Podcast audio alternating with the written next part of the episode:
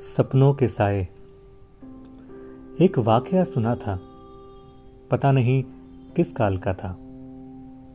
धूल मिट्टी की परतों में लिपटा हुआ। मैं नहीं जानती उसमें क्या था। जो मुझे उस काल में ले गया, जहाँ एक महल था। नदी के किनारे, अकेले खंडहर की तरह खामोश, जिसके दूर नज़दीक सिर्फ़ एक वीरानी थी।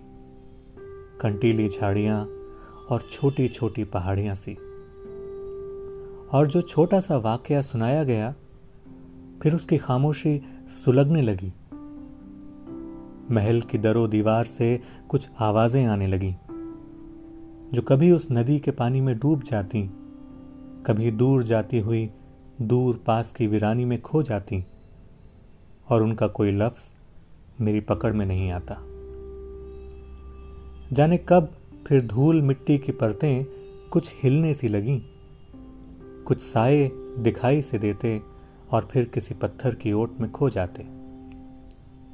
इतना भर ज़ाहिर था कि वह पूरी इमारत पत्थरों की बनी हुई थी। वही साए खुदा जाने क्यों मेरे जहन में हिलते, डोलते, साकार से होने लगे। आवाज़ें थीं, एक रुलाई जैसी पर जैसे ज़मीन के नीचे कोई दबी सी आवाज़ में गा रहा था। मैं पूरी होशमंद में उसे लफ्ज देने लगी। कई शेर अपनी पहले से लिखी हुई नज़मों से भी लिए।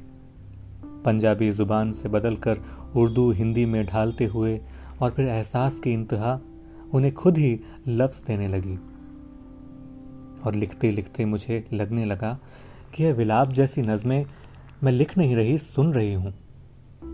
और वे साए एक कहानी के किरदार बनते गए। मैं नहीं जानती कैसे, पर एक पहाड़ी के दूसरी ओर एक गुफा की सी सूरत में बना हुआ एक मंदिर दिखाई दिया, जिसे देखते ही एक कंपन मेरे बदन में उतर गया। लगा, मैंने वह गुफा देखी हुई थी। शिव की वह मूर्ति भी, और उसके सामने पड़ा हुआ एक बहुत बड़ा जर्द फूल भी। मेरी इस दीवानगी को रोज सुबह इमरोज देखते थे, जब मैं कांपती सी आवाज़ में गाने लगती थी। कभी तो कोई इन दीवारों से पूछे कि कैसे इबादत गुनाह बन गई है। और लगता, इस वक्त जो आँखों में आँसू हैं, वो आज के नहीं हैं। बहुत पहले से पता नहीं किस काल से यह मेरी आँखों में है। इस वक्त बस इतना ही कह पाऊँगी कि वे साए थे, जो खुद ब खुद एक कहानी के किरदार बनते गए। और उस कहानी को मैंने नाम दिया है, विरासत।